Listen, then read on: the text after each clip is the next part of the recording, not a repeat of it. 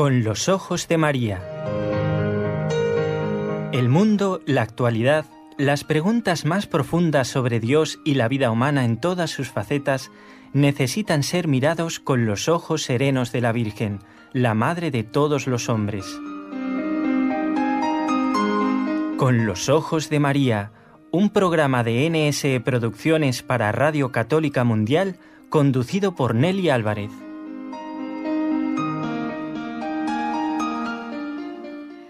Ya nos estamos acercando a la Nochebuena en que recordamos la venida de El Salvador a este mundo. Este mundo que tanto necesita oír esa buena noticia como es el Evangelio. Porque este mundo está roto. Muchas almas están heridas. Hay conflictos, hay guerras, hay rencores, hay odios. Y parece como que el corazón se ablanda cuando está llegando la Navidad. Ojalá nos durara todo el año este corazón blandito que tenemos que tener. Ojalá que en este adviento de 2017 no solo se ablande nuestro corazón por unos días, sino que llegue la verdadera y auténtica conversión. Gracias a los compañeros de Radio Católica Mundial desde Birmingham, en Alabama, que nos acompañan, esta radio con la que entramos en conexión directa cada lunes, miércoles y viernes desde la ciudad de Barcelona, nosotros quienes formamos parte de este equipo NSE, Nuestra Señora del Encuentro con Dios. Y saludo muy especialmente a Raúl García que está aquí del otro lado del cristal junto a todo este equipo.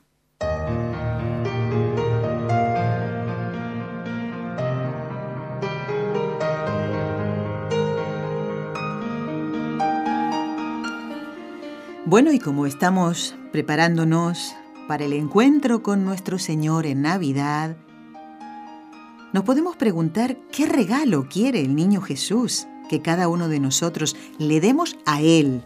¿Mm? Luego haremos los otros regalos a nuestros seres queridos, a nuestros amigos. Pero hoy vamos a centrarnos un poquito en ese regalo que Jesús quiere. Y Él es niño y como todo niño, también quiere un regalo pero seguro que no es algo material. Quizá nuestra conversión, como decíamos al principio, pues de esto vamos a hablar hoy con el doctor Manuel Ocampo, que está con nosotros en vivo y en directo desde México. Mm, parece mentira que nos podamos comunicar y escucharlo. Hacemos el previo, ¿eh? antes de salir al aire, como si estuviera aquí en el estudio. ¿eh? Ya se escuchan esos ruiditos. Doctor Ocampo, debo decirle muy buenos días. Y buenas tardes, Nelly, para todos los que están en Europa. Y buenos días para los de América. Muy bien. Allí eh, son las nueve de la mañana en México, doctor. así es, nueve de la mañana. Bueno, ¿en México el horario es unificado en todo el país? bueno, no, eh, hay algunos lugares, o sea, hay dos horarios, uno hacia el este y otro hacia el oeste. Bueno. Entonces hay una hora de diferencia, claro, en diferentes lugares. Muy bien. Ya uno está pensando, en este lugar tal hora, en el otro tal lugar. Bueno, a todos les decimos bienvenidos, que eso toca cualquier horario. ¿eh? Muy bien, les recuerdo que el doctor Manuel Ocampo Ponce es doctor en filosofía, doctor en filosofía y letras, ha realizado estudios de teología, es miembro correspondiente de la Pontificia Academia de Santo Tomás, director general de la Academia Internacional Santo Tomás de Aquino y profesor investigador de la Universidad Panamericana, Campus Guadalajara, en Jalisco, México, donde se encuentra actualmente. Me decía antes de salir al aire, doctor Ocampo, que ahora hay un silencio que se agradece, ¿no? Para que usted pueda salir desde allí, desde su despacho, eh, al aire. Eh, ¿Se han terminado las clases? ¿Ya están en tiempo de vacaciones de Navidad? Así es, los alumnos han salido ya de vacaciones y bueno, hoy es el último día de labores aquí en la universidad para los para lo que es la parte administrativa y profesores investigadores. Entonces, pues se respira una paz aquí, aunque claro, eh, nos hace falta a los alumnos porque siempre su alegría, su juventud, pero claro, tienen que ir a celebrar las fiestas navideñas también. Claro, eh, y, fíjese que para estas fechas ya uno ha programado sus viajes, hay alumnos que tal vez están estudiando allí y son de, de otros estados, y qué cosa, ¿no? Lo que, lo que el mundo quiere vendernos, entre comillas, justamente es vendernos todo lo que puedan y se olvidan de lo principal. Eh, cuanto más vendamos, pues mucho mejor, sacamos más dinero. ¿Y dónde queda el motivo por el cual estamos comprando esos regalos? Eh, aunque esto sea puramente material, doctor, pero al principio decíamos, eh, este regalo, ¿qué, regalo quiere Jesús que le hagamos? Claro, desde luego, nuestra conversión, ¿verdad? Es lo más importante para Jesús, que nosotros vivamos conforme lo que, lo que Él nos ha enseñado, conforme al camino que Él nos ha marcado. Eso es lo más importante que, que Jesús espera de nosotros. Desde luego, pues es bonito, ¿verdad? Todo lo, lo, exterior, la festividad y demás, pero la conversión interior, es decir, el cambio de vida que exige eh, seguir a Cristo, pues eso es el mejor regalo que, que podemos nosotros darle al niño Jesús, definitivamente. De nada sirven los actos externos si no hay una verdadera conversión del interior. Claro, y además mm, nuestra conversión puede hacer que otras personas también encuentren a Dios, ¿no? En nuestros gestos, en nuestras palabras, inclusive con nuestro propio testimonio, sin estar detrás de las personas predicándoles, ¿verdad? Porque en realidad quien, quien mm, eh, promueve o, lleva a la conversión es el mismo Dios. Así es, como San Francisco les decía a los, a los frailes, a los primeros frailes franciscanos que estaban con él, les decían, prediquen con el ejemplo. Y bueno, si es necesario, hablen alguna vez. O sea, les, les pedía que no hablaran mucho y que más bien se dedicaran a, a predicar con el ejemplo. Claro. En estos días. Entonces, bueno. Hemos celebrado, doctor, una fiesta muy importante para toda la cristiandad, pero que toca un poquito más el corazón de nuestros hermanos mexicanos y de su corazón también, porque usted nació en, México. Y estoy refiriéndome a la fiesta de Nuestra Señora de Guadalupe. Hoy es eh, eh, viernes 15, este programa corresponde este día, viernes 15, pero el martes pasado toda la iglesia se alegró con la fiesta de Nuestra Señora de Guadalupe. Y no podemos separar a San Juan Diego, es decir, quien vio a la Santísima Virgen, de esta aparición, de su mensaje. El encuentro con la Virgen Santísima hizo de San Juan Diego, de Juan Diego, de un indígena, de un hombre sencillo, del pueblo indígena, un santo. ¿Cómo fue este proceso? Bueno, pues eh, fue un, proceso maravilloso que además tenemos tantos testimonios. He estado viendo todos los testimonios que hay de este proceso que siguió San Juan Diego en su relación, ¿verdad?, que tuvo eh, personal con la Santísima Virgen eh, de Guadalupe. Es tan hermoso ver los testimonios de tantas personas que vivieron con él, que estuvieron cerca de él y que nos cuentan, además, bueno, de los documentos oficiales de las fuentes primarias, mm. como es esta fuente que seguramente han escuchado, no sé si en Europa, en España se haya escuchado de esta fuente, pero en América, al menos en México, el Nican Motecpana, que es el Nican Mopowa, es un texto que está escrito en náhuatl, en la lengua azteca, y que, bueno, es una fuente de primera mano que va relatando todo lo que sucedió. Pero además tenemos muchas fuentes porque hay muchas personas que relataron después, que hicieron crónicas sobre esto y que todas coinciden y gracias a eso pues podemos tener, ¿verdad?, en la historia un conocimiento tan cierto de todo lo que sucedió en, en aquella época. Bueno, Sabemos que acababa de ser la, conquista de México y bueno, pues no llevaba más que 10 años después de la conquista. Hay que pensar lo, fuerte que fue esta, este, esta transformación tan grande que tuvo eh, México y América en, en, ese entonces, porque si nosotros pensamos, ¿verdad? Nos ponemos a reflexionar cuál era la situación europea de España, que era un gran imperio en esa época. Bueno, era una época de, pues de oro, ¿verdad? Del imperio español, un imperio católico eh, con gran eh, poderío que además ya estaba a punto de entrar a la modernidad, porque estamos hablando ya del siglo XVI, y en el siglo XVI pues había pasado la, la Edad Media, había pasado el Renacimiento, estaba entrando a la modernidad, cuando aquí en México, en toda esta zona de Mesoamérica, encontrábamos una gran civilización, pero a la manera de lo que fue el paleolítico o el neolítico, o sea, una civilización de piedra.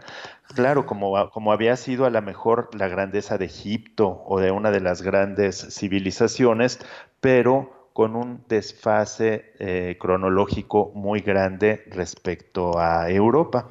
Entonces, ¿qué sucede? Bueno, pues cuando llegan los españoles, pues imagínense lo difícil que fue para ambos, tanto para los indígenas darse cuenta, ¿verdad?, de el desarrollo tecnológico que para ese entonces ya tenía España y el desarrollo cultural, y luego, pues sí, la gran civilización, pero en otra etapa, en otra etapa histórica muy distinta. Estaban en las pirámides que eran todavía de piedra y pues faltaba mucho, ¿verdad? Entonces fue un golpe muy fuerte eh, que realmente pues costó mucho trabajo porque además aquí pues había religiones idolátricas, estaba eh, pues eh, sabíamos, ¿verdad?, que eran religiones politeístas, que eran religiones idolátricas, que además exigían sangre con los sacrificios humanos.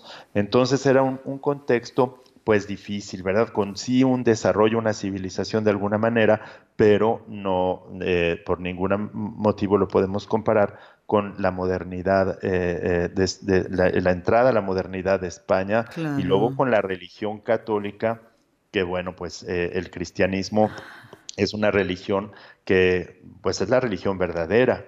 Entonces, lo que sucede es que pues era muy difícil de asimilar, ¿verdad? De que se asimilara eh, aquello que traían los frailes, aún con que vinieron, vino gente muy santa, porque para haber decidido venir a México en, pues en esas carabelas, arriesgando la vida a un lugar tan lejos donde difícilmente podrían regresar, pues realmente se necesitaba gente muy santa eh, que pudiera eh, animarse a poder a, una, a, emprender a una, una, empresa y una misión de esta naturaleza. Y sin embargo, aún con los testimonios de estas personas tan santas que vinieron aquí a evangelizar las tierras eh, americanas y las tierras mexicanas y de toda América, bueno, pues eh, fue muy difícil para los indígenas pues asimilar, ¿verdad?, de un momento a otro que era pues que había un solo Dios, que lo, lo que era la Virgen María, pues no se podía, diez añitos es muy poco porque se va el tiempo rapidísimo y prácticamente pues acababa de empezar, ¿verdad? La, de, de, ser la conquista de México. Y entonces, bueno, pues el, mismo Nican Mopogua y los documentos, estos documentos históricos eh, cuentan, ¿verdad?, cómo San Juan Diego, que era un, hombre que ya se había convertido al cristianismo y que pues estaba, eh, era una persona que acogió la fe con mucho fervor, que tuvo una gran gracia y que llevaba una vida de santidad muy fuerte de la cual platicaremos un poquito más adelante, pues dice que al amanecer llegó al pie del Tepeyac y entonces escuchó una música que parecía como que eh, cantaban miles de pájaros y eh, eso lo sorprendió porque se, escuchaban, eh, quienes conocemos el cerrito del Tepeyac, pues es un cerrito así semiárido, ¿verdad? Ah. Pero con con algunos arbustos y todo, pero se oía muchos pájaros y entonces alzó su vista a la cima y dice que dice el relato que vio que estaba iluminado el cerro con una luz muy extraña. Entonces mm. se detuvo la música de los pájaros y escuchó una voz, o sea, fíjense, los, los pajaritos se callaron y escuchó la voz de la Virgen que venía de lo alto de la colina. Él no sabía que era la Virgen, pero le dijo, Juanito, querido Juan Dieguito. Y entonces Juan subió rápidamente a ver quién le estaba llamando ahí y fue cuando se encontró con la Santísima Virgen María. Dice que en medio de un arco iris, ataviada con un esplendor celestial. O sea, ella venía ataviada, pues, eh, pues en toda, pues, eh, pues como es, ¿verdad? Una, una reina del cielo. Y entonces su hermosura y, su mirada bondadosa pues llenaron el corazón de, gozo de, Juan Diego y ella eh, eh, pues se dirigió a él, fíjense, en su lengua nativa, no en castellano, sino en náhuatl. Fue como ella como ella le habló, sí, en la lengua azteca. Y entonces le dijo ella que ella era la Inmaculada Virgen María, madre del verdadero Dios. Y entonces fue cuando ella le dice, le pide, ¿verdad?, que quería que se hiciera un templo en ese lugar para que ella mostrara su amor y además su misericordia a él y a todas las personas que solicitaran en adelante de su amparo. Bueno, entonces, ¿qué sucedió?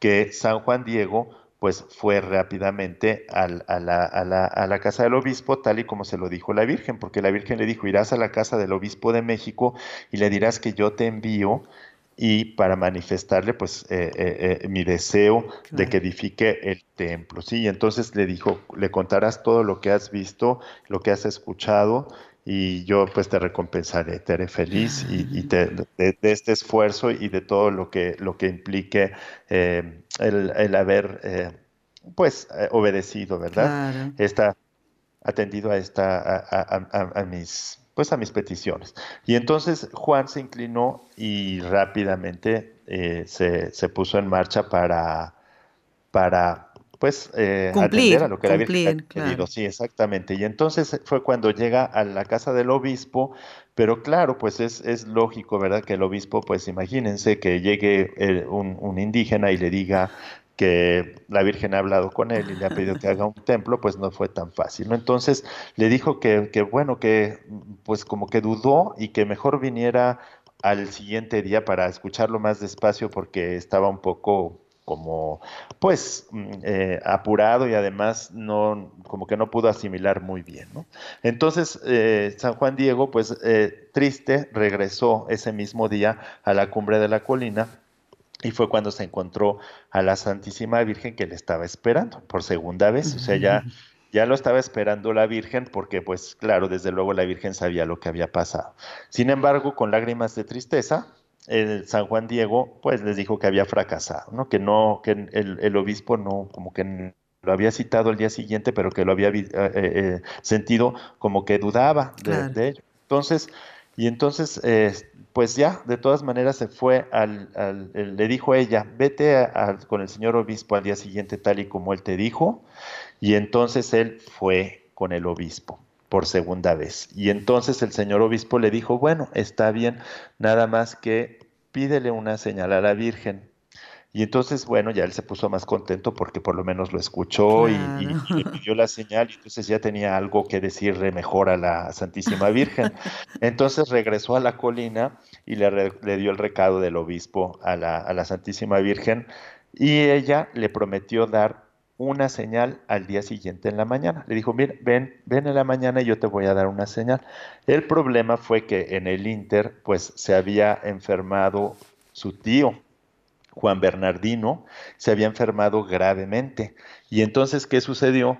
Pues que él tenía que atender a su tío y su tío quedaba, vivía pues lejos, ¿verdad? Del, del, ah. cerrito del Tepeyac.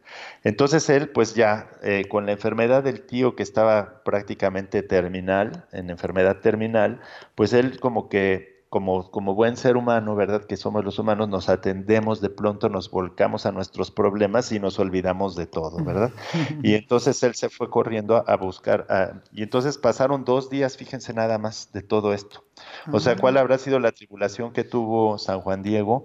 Que pasaron dos días y el 12 de diciembre, pues prácticamente ya estaba su tío Juan Bernardino moribundo, ya se estaba muriendo.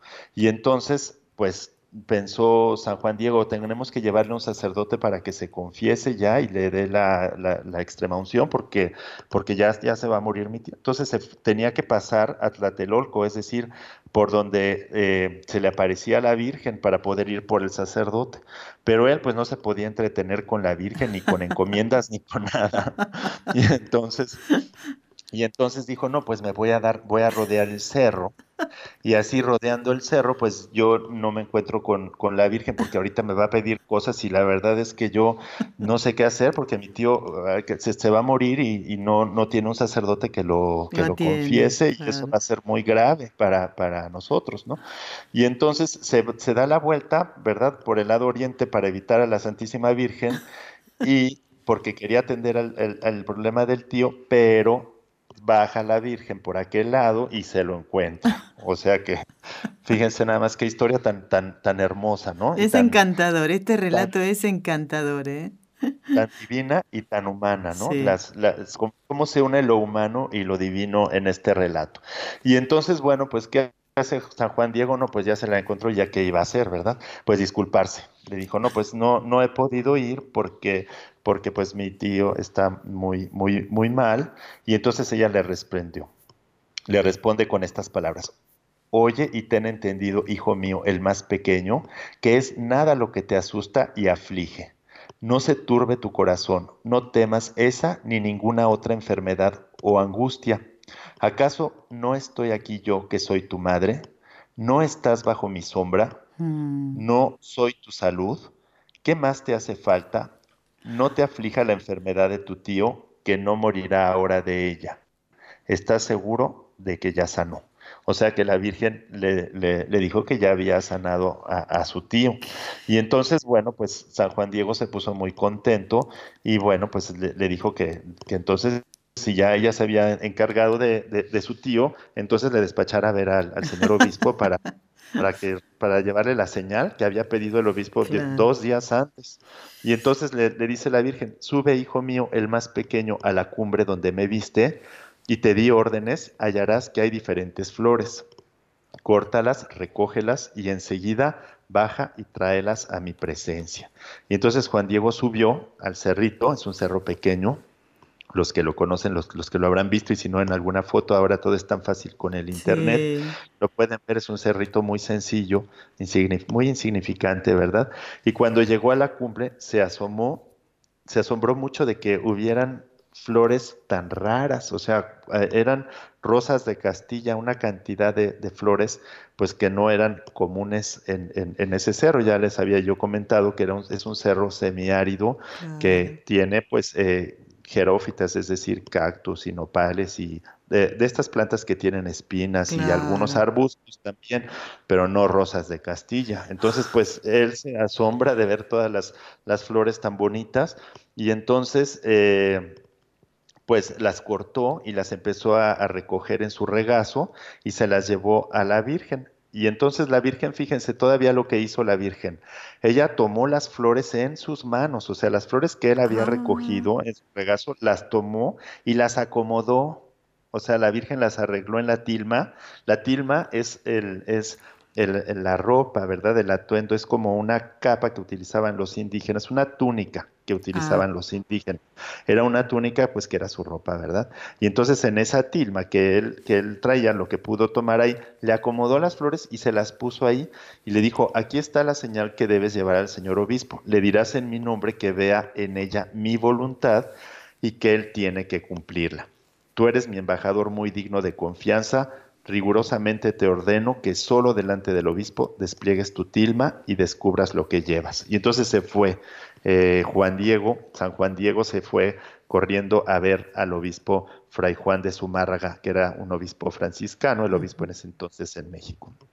Y entonces le encontró los detalles de esta cuarta aparición de la Santísima Virgen y en ese momento abrió su tilma para mostrarle las flores, las cuales cayeron al suelo y ahí, en ese mismo instante, para sorpresa de todos los que estaban, de los que estaban ahí, apareció la imagen de la Santísima Virgen maravillosamente pintada eh, en colores sobre la tela del manto, que es una tela que está hecho justamente de, estas de estos, mm, lo, aquí le llamamos maguey, no sé cómo se llamará en, en, España o en otras partes de América Latina, pero el maguey es aquella planta de donde sale que tiene unas hojas largas como espinosas sí. y que exactamente y que y que tiene en el fondo sacan bueno en México se hace el pulque con eso el aguamiel o sea tiene algo en medio que que bueno, con el que se hace, se hace una bebida, pero es una planta de, zonas secas, áridas, y con esa ah. fibra de esa planta, con sus hojas, es con lo que se hace la tilma. O sea que es una tela pues realmente muy corriente y que además es sumamente perecedera, ¿no? Porque es una es biodegradable 100%, puesto que puesto que la tilma es, está hecha de fibra de maguey, es decir, de la hoja mm. de una, de la hoja de una planta, que por muy fibrosa que sea y, todo, pues se, se, deshace. Y sin embargo, ahí se plasmó el autorretrato de la Virgen. Es un autorretrato porque ella misma hizo ese milagro y es el único auto autorretrato que, que, pues que existe de la Santísima Virgen eh, pues en el, en, el, en el mundo, ¿no? Y que además pues ya tiene 500 años, que esto es un, un gran milagro, es un milagro constante y continuo, porque ahí está y todos la podemos ver. Yo mismo pues he tenido la, fortuna de ir varias veces y alguna vez incluso de acercarme mucho a ella porque un amigo mío sacerdote que, que fue el ha sido el abad de la Basílica de Guadalupe, pues me dio esa oportunidad de acercarme mucho a ella.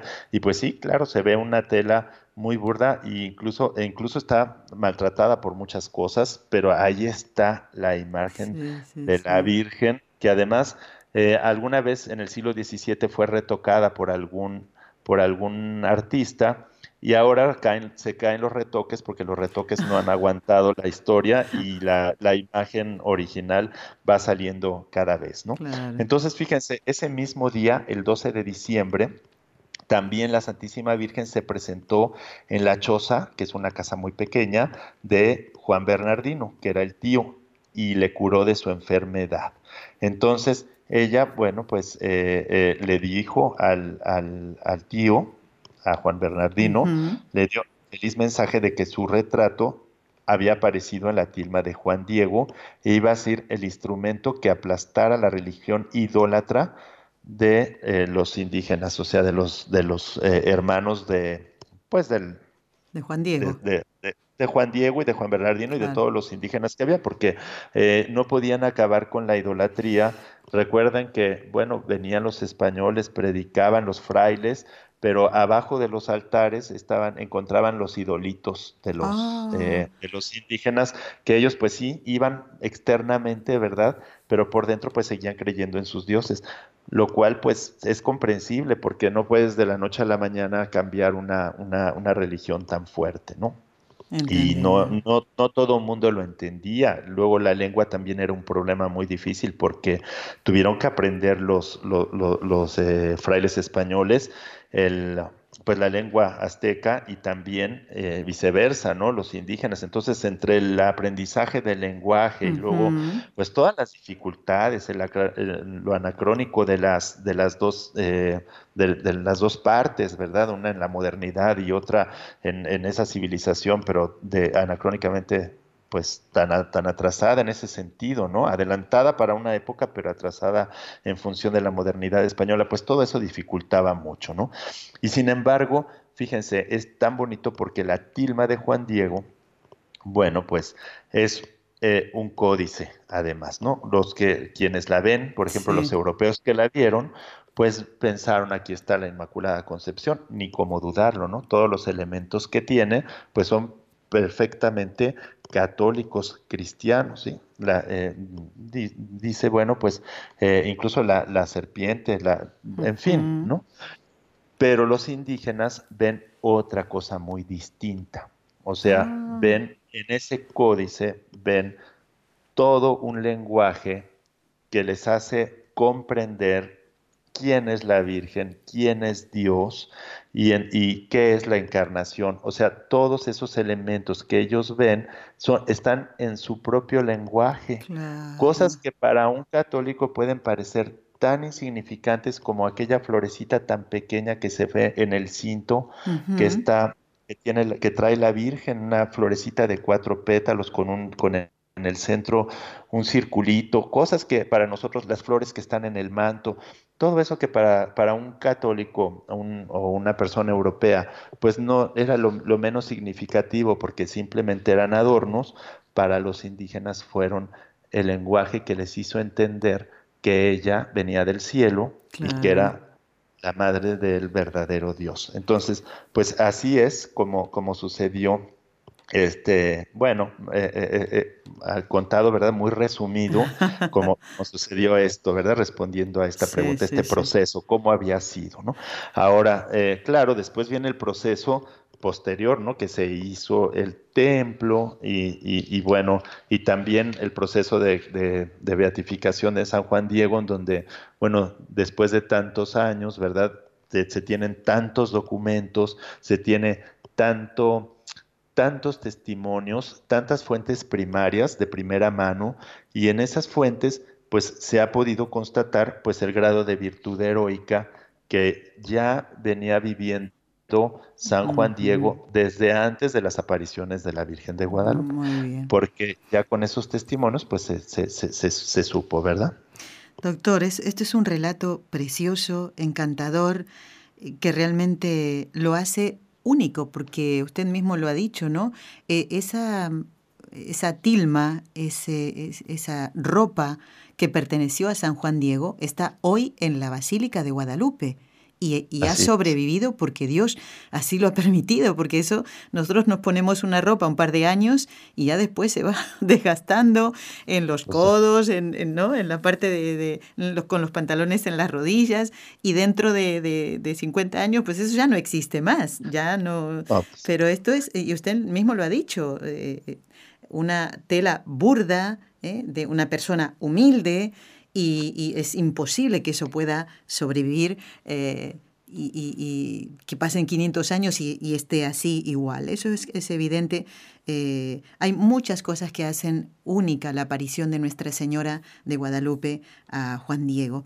Vamos a hacer una pausa pequeñita le damos un descansito, nos vamos organizando un poquito porque todavía hay preguntas y entre ellas están justamente lo que usted adelantaba un poquito, las virtudes de San Juan Diego, porque él realmente fue un hombre santo y no santo porque haya visto a la Virgen, sino porque vivió las virtudes heroicas, lo que veníamos comentando tantas veces, doctor, en las apariciones de Nuestra Señora de Fátima, al ser canonizados eh, Jacinta y Francisco Marto, no fueron canonizados por haber visto a la Virgen, ¿eh? y esto es por vivir las virtudes heroicas.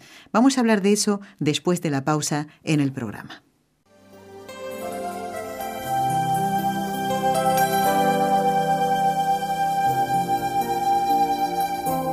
Estás escuchando en Radio Católica Mundial el programa Con los Ojos de María, en vivo y en directo, presentado por el equipo Nuestra Señora del Encuentro con Dios desde Barcelona.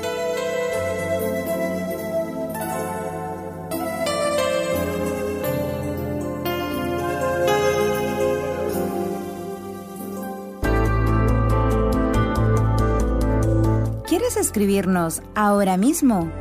Puedes hacerlo al siguiente correo electrónico con los ojos de María nsradio.com.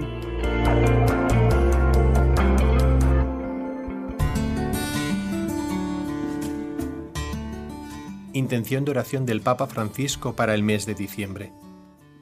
Por los ancianos, para que sostenidos por las familias y las comunidades cristianas, colaboren con su sabiduría y experiencia en la transmisión de la fe y la educación de las nuevas generaciones.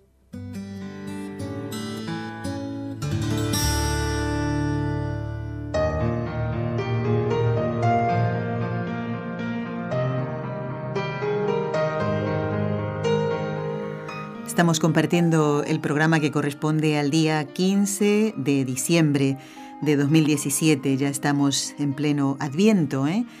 esperando la venida de nuestro Señor. Quiero comentarles que el próximo lunes, si Dios lo permite, estará con nosotros el Padre Jorge López Teulón, que es vicepostulador de las causas de 900 mártires en la provincia eclesiástica de Toledo, aquí en España, y dentro del ciclo de Estelios Sacerdotales, el nuevo ciclo que hemos comenzado el Día de la Inmaculada, pues él nos va a hablar de eh, casos de sacerdotes que realmente le han impresionado, sacerdotes mártires, ¿eh? así que no se pierdan ese programa. Y a propósito del comienzo del ciclo de estellos sacerdotales, no he recibido ningún correo ni ninguna eh, sugerencia u opinión sobre ese programa del 8 de diciembre. Espero que lo hayan escuchado. ¿Y recuerdan quién estuvo de invitado? El padre Antonio Ruiz. Nadie me ha comentado nada de eso. ¿Es que no se alegran de que esté el Padre de nuevo con nosotros? Eh, espero que sí, espero que hayan escuchado ese primer programa el día 8 de diciembre. Fue encantador, de verdad. ¿eh? Y al que no lo haya escuchado, pues lo encontrará en el podcast de nsradio.com. Y el eh, miércoles que viene, 20 de diciembre, vuelve el Padre Antonio Ruiz para tocar un tema que ha sido, y perdónenme la expresión, tan manoseado, ¿eh? Tan burlado y, tantas otras cosas como es el celibato sacerdotal. Vamos a tocar este tema, no se lo pierdan al programa. Para poder entender qué es el celibato, a qué compromete al sacerdote. ¿Eso es obligatorio? ¿Lo obligan a que... Cuidado, ¿eh? Ya, ya me están saliendo, están surgiendo preguntas para el Padre Antonio. No se pierdan ese programa. Y estamos en el de hoy, eh, con el doctor Manuel Ocampo en vivo y en directo desde México. Eh, doctor, nos gustaría que en, este año en que comenzamos ya y después en el 2018 participe usted de este nuevo ciclo que hemos mm, presentado a los oyentes justamente, doctor, para valorar la misión trascendental de los sacerdotes en la sociedad. ¿eh? Y el tema del celibato es uno de los que han recibido eh, mayores golpes, podríamos decir así, ¿verdad? Entonces, eh, y, o sea, yo creo que la palabra es esto, ¿eh? manoseado este tema, o sea, mal entendido, y, o entendido como se quiere entender. Bueno, que esto creo que vale la pena aclararlo una y mil veces. No será la única vez que vamos a tocar el tema durante el ciclo de estellos sacerdotales. Y vamos en algún programa a tener como invitado al doctor Manuel Ocampo, que está hoy con nosotros, pero estamos repasando un poquito la, bueno, las apariciones de Nuestra Señora de Guadalupe y pensando en el día 15, doctor Ocampo, ya eh, en ese año 1531 en que se aparece la Santísima Virgen a Juan Diego, pues faltaban unos nueve días para la Nochebuena y la Virgen aparece justamente esa imagen esperando al niño, o sea, está embarazada. Sí, así es, está embarazada, es la Inmaculada Concepción. Y bueno, a propósito de esto que comentas, Nelly, que estás comentando sobre el celibato, que tiene que ver con la virtud de la castidad, tiene tanto que enseñarnos San Juan Diego al respecto. Ahorita que estamos hablando de San Juan Diego, bueno, pues es, es tan hermoso porque, fíjate, justamente como, como él, ¿verdad? Por medio de la gracia que recibió con el bautismo, la fe sobrenatural, la esperanza y la caridad que recibió eh, su alma de, esta gracia tan grande, eh, alcanzó a comprender la importancia de la castidad y de la virginidad. Desde luego fue uno de los grandes dones también que, después consolidó con la aparición de la Virgen, pero que él había recibido ya por medio de eh, cuando, cuando fue bautizado. Y fue tan, tan importante esto para él que él se dio cuenta, ¿verdad?, de que era muy bueno ser casto aun cuando él era casado, ¿sí? Y entonces una vez que fue bautizado, decidió junto con su esposa vivir la, eh, la castidad dentro del, dentro del matrimonio. Entonces, esto es algo que es tan difícil para que ahora se comprenda, ¿verdad? En un mundo tan materializado, tan egoísta. Y tan hedonista. Nos exactamente, nos hace falta tanta falta, no solo reflexionar sobre el valor y la grandeza de la castidad, eh, sino también el, el disfrutar, es la palabra, el gozar, ¿verdad? Porque hablamos de un mundo hedonista, pero un mundo hedonista, eh, de un hedonismo sensitivo, y ese hedonismo sensitivo degrada al hombre porque lo reduce a la parte corpórea. En cambio, no disfrutamos de lo que es el, gozo espiritual, ¿sí? Y la castidad, la castidad es una fuente muy grande de gozo espiritual, que cuando la persona la prueba, pues realmente queda completamente desvirtuado el gozo sensible, no porque sea malo gozar sensiblemente, porque nosotros somos corpóreos y espirituales, pero lo espiritual está por encima de lo sensible en el hombre, y entonces cuando el hombre prueba los gozos espirituales y los sabe eh, saborear, pues entonces eh, se da cuenta, ¿verdad?, de la desproporción tan grande que hay entre el gozo sensible y el gozo espiritual. Pues esto San Juan Diego recibió este, este, esta gracia de poderlo ver eh, y por lo tanto de guardar la castidad desde su bautismo. Fíjense, desde que fue bautizado, él decidieron, decidieron por qué con su esposa vivirla, vivirla por eso, por, lo, por, por dos cosas, por el gozo espiritual que produce, pero también porque él se dio cuenta y una de las, de las partes del gozo espiritual que produce la castidad es el darse de cuenta cómo la valora Dios y cómo la valora la Santísima Virgen. Mm. El valor de la castidad para Dios es muy grande y eso da un gozo al, ser humano también muy grande, el, darse cuenta. Pensemos, bueno, en la castidad de, la, de, la, virginidad de la Virgen María, ¿no? De San José, su castísimo esposo. Pensemos en el mismo Jesucristo, o sea, de la Sagrada Familia, las tres personas de la Sagrada Familia, pues viven en grado eh, máximo esta virtud, ¿sí? De la, de la virginidad y, de la, castidad. Entonces, cuando la persona, ¿verdad?, que se da cuenta por medio de la gracia y del bautismo de esto, pues obviamente es que resultan tan absurdas todas estas... Eh, afirmaciones que hacen ahora y como y, estos intentos de explicaciones que lo único que manifiestan es una falta de vida interior de espiritualidad de fe y de, conocimiento de, Dios y de, sus misterios muy grandes así es doctor así otra cosa es que podamos ser débiles y que podamos cometer errores y que podamos caer y que de hecho caigamos y, y demás pero otra cosa es que no nos demos cuenta de la desproporción y que tratemos de justificar una cosa que, que está completamente fuera de lugar. Pero bueno, para no salirnos del tema, eh, con, con, San Juan Diego, que justo, ¿verdad?, nos, nos, nos enseña, nos da una gran lección de esto pues dentro de las virtudes, bueno, hay que, hay que hacer un preámbulo pequeñito, ¿verdad? De, de, San Juan Diego, que él, eh, pues, se llama San Juan Diego Cuautla Toatzin. Oh. Cuautla Toatzin, así se llama. Para otras personas que son eh, pues de otras de, de, otros países es difícil pues eh, pronunciar las palabras náhuatl, pero su, su, nombre significa águila que habla y él nació más o menos en 1474 en una zona que se llama Cuautitlán que pertenecía al reino de Texcoco, era un reino ahí. Entonces, mm, bueno, tenía, fíjense, como 57 años de edad cuando sucedió esto de las de las apariciones.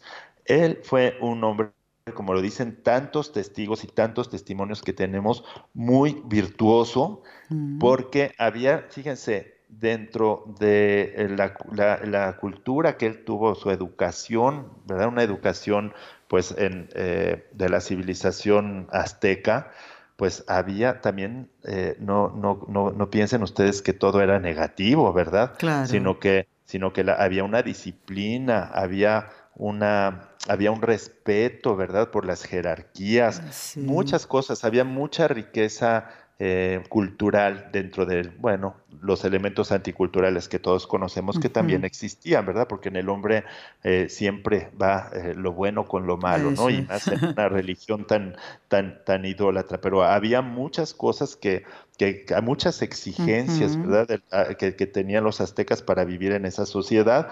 Y entonces todo esto que ya se había preparado de alguna manera en su educación, en la educación que tuvo, recibió su plenitud en el momento de primero su bautismo y después de encontrarse con la Santísima Virgen. ¿Cuáles son las, las, virtudes, fíjense, que nosotros podemos encontrar en él? Bueno, desde luego una fe, una fe purísima, ¿sí? Una fe muy pura que se observa en todo, en todos los testimonios y en todo lo que, en su propio testimonio de él, ¿no? La humildad, obviamente, también, ¿sí? La humildad es una, es una virtud tan difícil, tan dificilísima, y sin embargo es un, eh, una característica que fíjense, muchos indígenas tienen, ¿eh? Hay que, hay que reconocer también, el indígena es, tiene esa, esa tendencia a la, a la humildad, ¿verdad? Por, ya por, por su misma eh, pues condición, ¿verdad? Racial, tiende a la humildad y aquí alcanza un nivel muy alto esa humildad, porque acuérdense que para que una persona sea canonizada, tiene que vivir las virtudes en grado heroico. no se trata de una virtud desde el punto de vista natural, sino que hay que vivirla sobrenaturalmente. Se tiene que ver que es algo que está por encima de la naturaleza humana. Pero además el fervor por la oración que él hacía antes, bueno, desde que fue bautizado, y, hasta, hasta su muerte. La sencillez, un alma, un alma realmente sencilla. Veamos la sencillez con la que él trata de evadir a la Virgen, la sencillez, o sea, todo, todo ah, ah, pues manifiesta. Como un niño, como un niño, ¿no? Que eh, eh, le dice el más pequeño de mis hijos y uno se imagina, no sé, en un niño de ocho años y nos encontramos con un hombre, ¿no? Con un hombre de, casi, claro, un hombre de casi 60 años, uno le puede decir, está entrando en la tercera edad, estoy exagerando un poco, ¿no? Pero a mí hay una cosa que me llama la atención, doctor, y en un momentito vamos a rezar las tres Ave Marías, pero antes, mm, recordar ese respeto eh, con el que Juan Diego le comenta a la Santísima Virgen que, que él va a ir a, a, escuchar las enseñanzas de los hombres que le hablan de Dios, de los sacerdotes. Ah, sí. Bueno, es que además fue purísima y con el fervor que él tenía, y además por la obediencia, porque la obediencia fue otra de las virtudes en grado heroico que él tuvo, y una obediencia sobre todo pues a la fe católica, ¿verdad? y a, los, a las enseñanzas de los sacerdotes, la paciencia, la esperanza firme que siempre tuvo, la caridad, porque fíjense que San Juan Diego era considerado como un referente, la gente acudía a él porque sabía la gente que todo lo que él pedía por los demás a la Virgen, nunca se lo negaba a la Virgen. Mm. Nunca. Hay testimonios de que nunca le negó nada a la Virgen de lo que le pedía por los demás, por su, por su gente, ¿verdad? Un pueblo muy sufriente, ¿verdad? Porque estaba en un proceso muy fuerte de, de, cambio, de, cambio sí, de desarraigo, sí, el desarraigo era una, una ruptura, una fractura, y sin embargo eh, eh, acudían a él porque él tenía también una gran devoción, ¿sí? Una fuerza religiosa que, pues, que lo envolvía, que él eh, se le veía, ¿verdad? Por todos lados, porque toda su vida estaba impregnada de esta religiosidad, que esto es tan hermoso y que ahora es tan triste ver que una persona cuando es religiosa ya le empiezan a tachar de fanática, de exagerada. O sea, ahora para que pueda ser aceptada una persona de fe, tiene que ser light, como lo es todo, ¿sí? Tiene que vivir como eh, eh, escondiéndose, de, escondiendo su fe. Es un mundo tan, tan pervertido que ya no resiste una persona que tenga una espiritualidad, que tenga una vida interior. Claro, porque eso le hace pensar en que su conciencia no está limpia. Entonces, eh, eh, como que le recuerda, ¿por qué un sacerdote que pasa cerca de, un, de alguna persona que no soporta lo que le habla de Dios, ve un sacerdote con una sotana, pues esa sotana, ese hábito, le recuerda que es un hombre de Dios. Y entonces eh, es. como que le produce grima, ¿no? Es eso. Doctor, ha llegado el momento de rezar. Vamos a rezar. Vamos a rezar las tres Ave Marías como lo venimos haciendo y más ahora, ¿no? En este nuevo ciclo que estamos eh, desarrollando en el programa para eh, valorar la misión de los sacerdotes en la sociedad, vamos a pedirle a María, a Nuestra Señora de Guadalupe, que por el poder que le concedió el Padre, la sabiduría que le concedió el Hijo y el amor que le concedió el Espíritu Santo, libre a todos los sacerdotes de caer en pecado. Dios te salve María, Llena eres de gracia, el Señor es contigo, bendita tú eres entre todas las mujeres, y bendito es el fruto de tu vientre, Jesús. Santa María, Madre de Dios, ruega por nosotros los pecadores, ahora y en la hora de nuestra muerte. Amén. Dios te salve María, llena eres de gracia, el Señor es contigo, bendita tú eres entre todas las mujeres, y bendito es el fruto de tu vientre, Jesús. Santa María, Madre de Dios, ruega por nosotros los pecadores, ahora y en la hora de nuestra muerte. Amén. Dios te salve María, llena eres de gracia, el Señor es contigo, bendita tú eres entre todas las mujeres, y bendito es el fruto de tu vientre, Jesús. Santa María, Madre de Dios, ruega por nosotros los pecadores, ahora y en la hora de nuestra muerte. Amén. Dios Padre Todopoderoso, por intercesión del Inmaculado Corazón de María, te pedimos la santidad de los sacerdotes del mundo entero. Bueno, nos quedan unos tres minutos más o menos, doctor Ocampo. Eh, le queremos preguntar ahora, ya en el final del programa, qué es lo que le pide el doctor Ocampo en, este, en esta nueva Navidad al niño Jesús, a este niño Jesús que viene a salvarnos. Pues eh, hay tantas cosas que yo quisiera pedir, pero eh, con este tema, ¿verdad?, de tan sensible de los sacerdotes, yo quisiera pedir por los sacerdotes, quisiera pedir por ellos. Eh, creo que quisiera centrar mi, mi, oración por los sacerdotes para que para que Dios los ayude a, vivir realmente su fe, para que Dios los ayude a, ser, a ser pastores, a podernos guiar, a podernos orientar.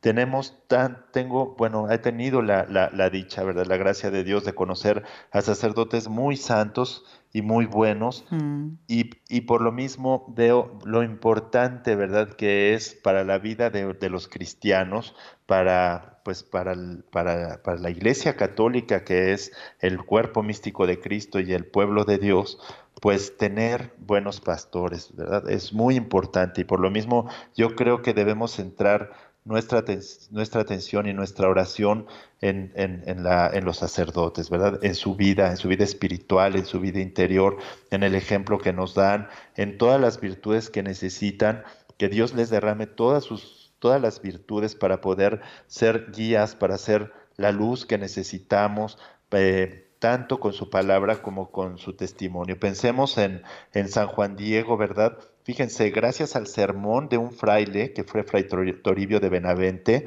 un hombre muy santo, fue que se dio cuenta de la importancia de la castidad y decidió vivirla junto con su esposa. Fíjense qué bonito que el sermón de un sacerdote casto, como era un franciscano, un fraile franciscano, haga, mueva a la castidad a un matrimonio. Qué bonito, qué bonito, claro. A que el matrimonio quiera ser como él y entonces decida vivir la castidad y la guardan desde, desde, desde su bautismo.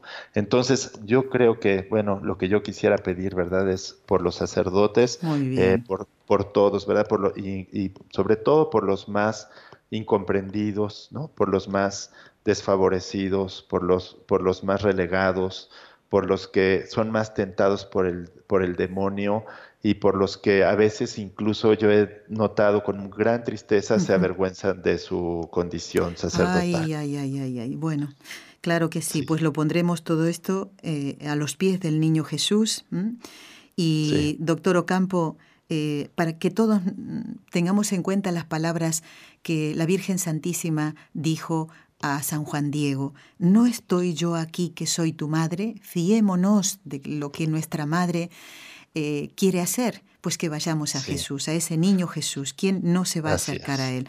Bueno, doctor Ocampo, le deseamos una feliz y santa Navidad y eh, aquí en nombre de todo el equipo NSE y de los compañeros de Radio Católica Mundial, le damos las gracias en este último minuto por toda la colaboración en este año 2017 eh, y ese tiempo que usted nos ha dedicado eh, a todos los que formamos parte de este equipo y concretamente al programa Con los Ojos de María. Dios se lo pagará. Que el niño, Dios, eh, atienda sus súplicas. Gracias, doctor Ocampo. Bueno, gracias Dios ya me lo ha pagado y quisiera abrazarlos a todos, pero es imposible. Pero esa es como que mi voluntad. Muchas gracias, Nelly, y también feliz Navidad para todos los que nos escuchan y para todo el equipo eh, de NS. Muchísimas gracias. Hemos eh, tenido la gracia de recibir en el programa al doctor Manuel Ocampo Ponce, doctor en filosofía, doctor en filosofía y letras, miembro correspondiente de la Pontificia Academia de Santo Tomás. Que tengan un santo fin de semana Recuerden que el lunes estará el padre Jorge López Teulón dentro del ciclo de Estelios Sacerdotales. A no faltar a la misa del domingo. Gracias por habernos acompañado. Que Dios y la Santísima Virgen los bendigan a todos. Has escuchado un programa de NSE Producciones para Radio Católica Mundial.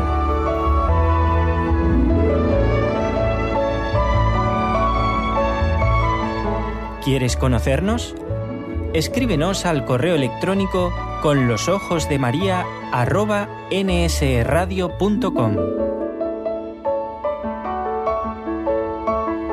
Envíanos tus sugerencias o comentarios con los ojos de María arroba nsradio.com.